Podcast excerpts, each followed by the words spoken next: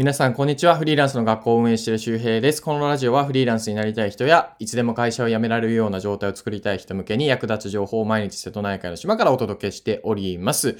おはようございます。5月26、えー、水曜日ですね。えー、皆さん、週中ですね。えー、僕はなんとか、あの、最近朝起きて、え、まあ、朝は運動しないけど、まあ、運動したりとか、ああとはね、ひじきにはまってね、ひじきサラダを食べたりとか、え、しております。え、皆さんもね、運動とか健康面とか、あと食事ですね、気をつけていくと、まあ、仕事の方のクオリティとかもね、上がっていくんじゃないかな、なんてことを思いますけども、えー、まあね、ジメジメした季節ですから頑張っていきましょう。で、え、今日のお話は何かというと、えー、お金の勉強すると人生が楽になる、えー、理由ということで、えー、皆さんお金の勉強ってしてますか？まあもちろんね、その投資のセミナーに行ったりとかね、うん。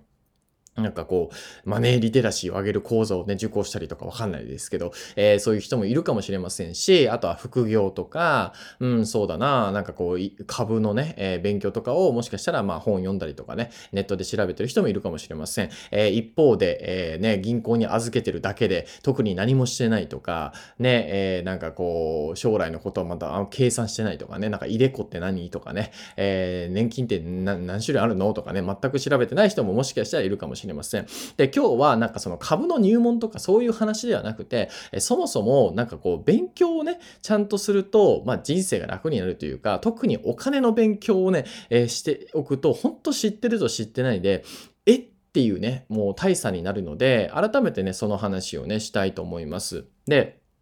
なんかね、僕もね、あのー、それこそサラリーマンになれば人生すべて解決すると思ったんですよ。豊かになると思ったんですね。で、そんな僕の、まあ、よくわからない常識をですね、まあ、その常識は多分僕の親とかね、えー、親戚とか上の世代がね、まあ、あのー、まあ、作ってくれたというか、植え付けたというか、そういうものだと思うんですよ。大企業に入ればっていうね。でもそれは確かに少し前の時代だったらそうかもしんないけど、まあ、これからはさ、いや、まあ、大企業でも全然リストラがあるわけで、ね、大企業にさえ勤めておけばさ、えー、生活に余裕があるなんてことはないわけですよ。20代、30代で貯金がたんまりある人なんかね、周り見渡しても少ないわけですよね。うん。で、えー、そういうこう、サラリーマンになればなんとかなるって思ってた僕の、まあその出花をというかね、くじいてくれたというか、ね、えー、本当のことを教えてくれたのが、まあ金持ち父さん、貧乏父さんという本でした。うん。まあ要するに、えー、まあサラリーマンっていう仕事をしてると、どうしてもラットレースになってしまうと、えー、ずっと、えー、まあ定年までね、えー、その生活費のために働くしかないと、えー、常に生活費のことを考えながら仕事をしないといけない。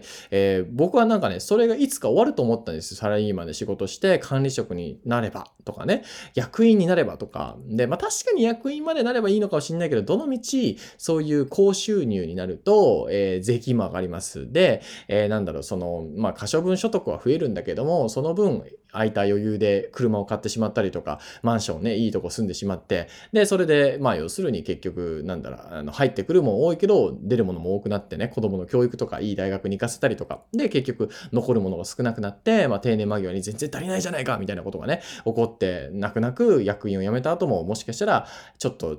企業でもう一回働かないといけない。本当は引退したいけど、みたいなね。うん。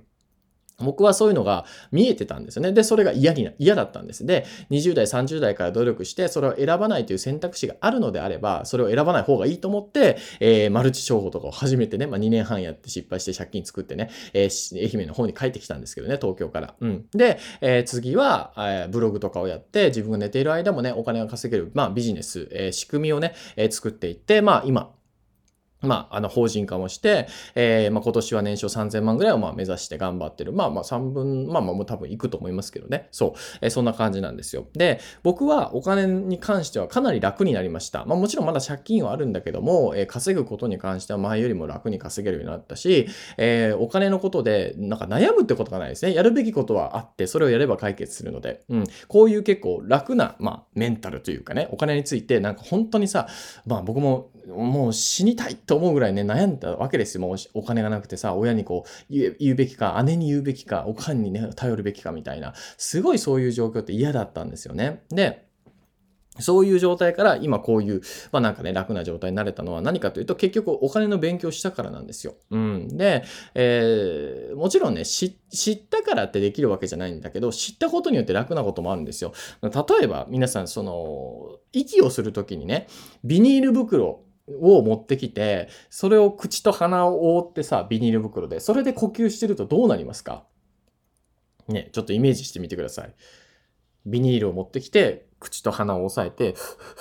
て、えー、息をする。うん。なんかよく過呼過呼吸になった人とかね、パニック障害の人にやったりしますよね。うん。で、まあそうなるとやっぱりね、2、3回はもちろん呼吸できるんだけども、10回、20回ってなると、まあ、ビニール袋の酸素が減っちゃってさ、まあ、息がしづらくなりますよね。まあ、これが、要するにお金の勉強してないというような状態です。うん。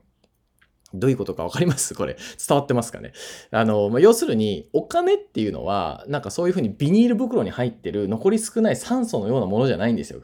うん、僕ら空気を吸うとき、ね、呼吸をしたいときってビニール袋当てないですよね。そこだけにしかさ、お金が、お金とか酸素があるわけじゃないから、ね、たくさんね、もうこの地球上に広がってるわけじゃないですか、空気っていうのは。ね。空気の心配する人います？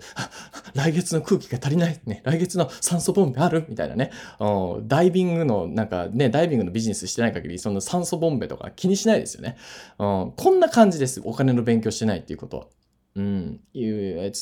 まあ、要するに、お金っていうのは、ね、普通に っ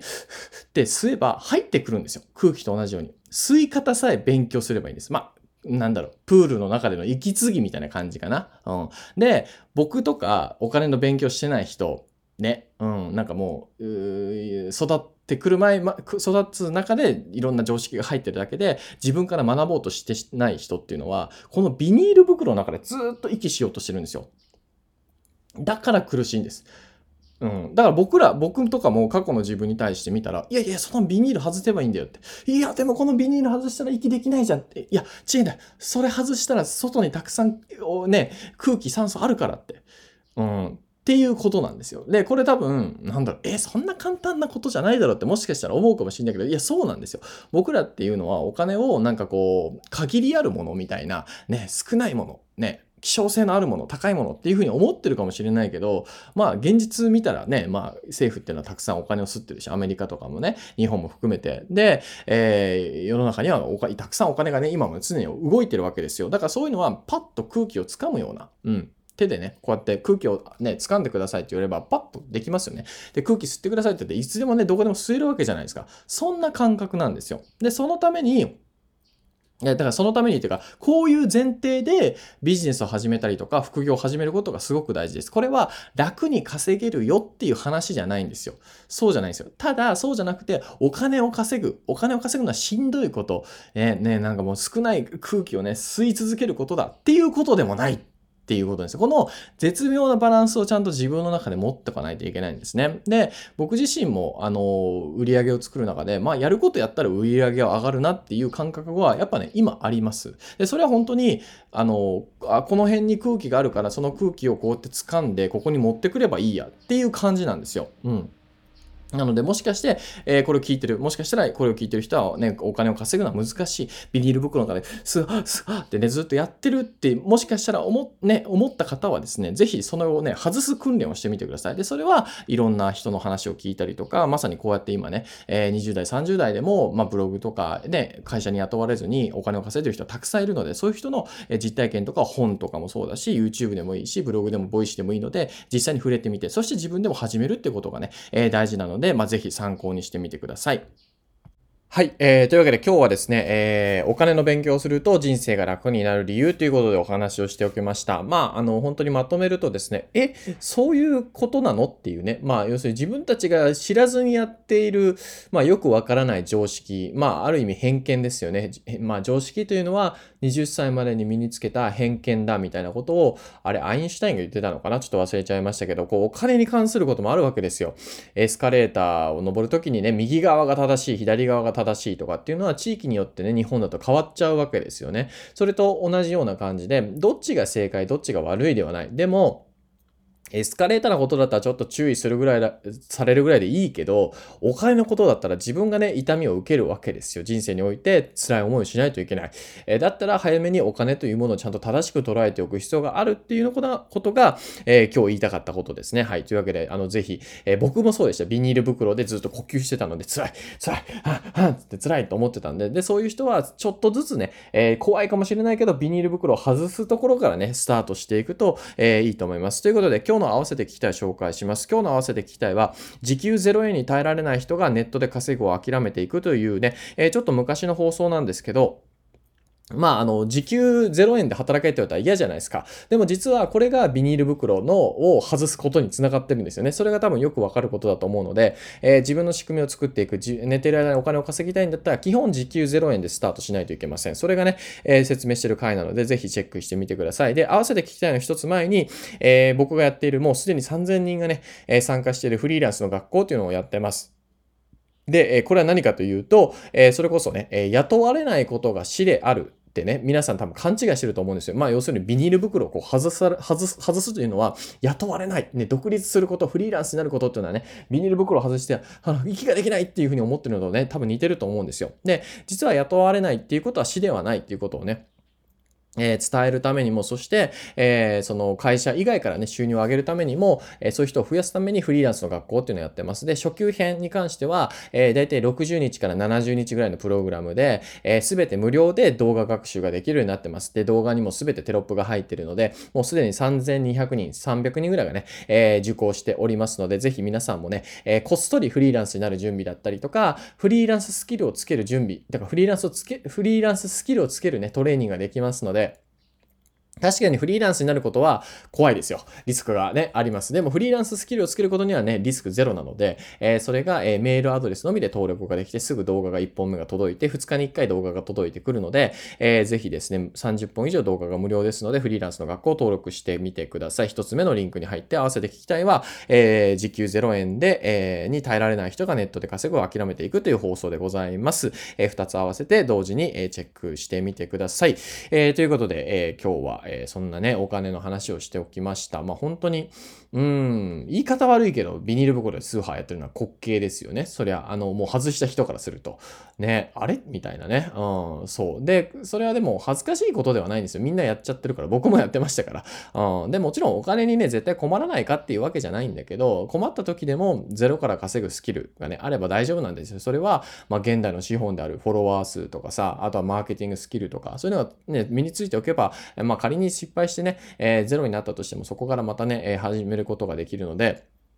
え、そういう強さにもね、えー、つながります。うん。なので、まあぜひね、まあそのあたりを、えー、僕もね、もっと早く教えてくれよと思ったことなんですよ。うん。こういうのはやっぱ、まあ教えてくれないですよね。会社の人は教えてくれないし、親も教えてくれないので、まあやっぱりこういうね、まあ、えー、そうだな、あの、ネット上で第三者からね、知るっていうのがね、まあ一つなのかな。ただ、こういう話っていうのはやっぱどうしても詐欺とかそういうのにもつながっちゃったりするからさ、ね、えー、サラリーマンをね、1ヶ月で辞められる方法があります、みたいなね。あ君は30万円入金してくれたら、毎月ね、1万円あげるよ、みたいなね。なんで、最初は1万入るんだけど、えー、今度は100万入れたら毎月10万円だ。いや、女独立できそうだ、みたいなね。感じで入れて、また10万入って、今度はね、500万入れたら毎月20万円だって言って入れた瞬間に500万円で飛ばれるとかね、えー、ポンジスキームとか言ったりしますけどね、そういうのもありますので、ぜひね、気をつけてくださいね。お金関連の話はね、特に甘い話じゃないですから、厳しい話。時給0円。はい。最初から始めて、始めてくださいっていうね、厳しい話ですから、僕はしてるのはね、はい。えー、そんな感じで、まあ、参考にしていただいたらいいかなと思います。とはいえ、あの、フリーランスの学校はね、0円からスタートできますので、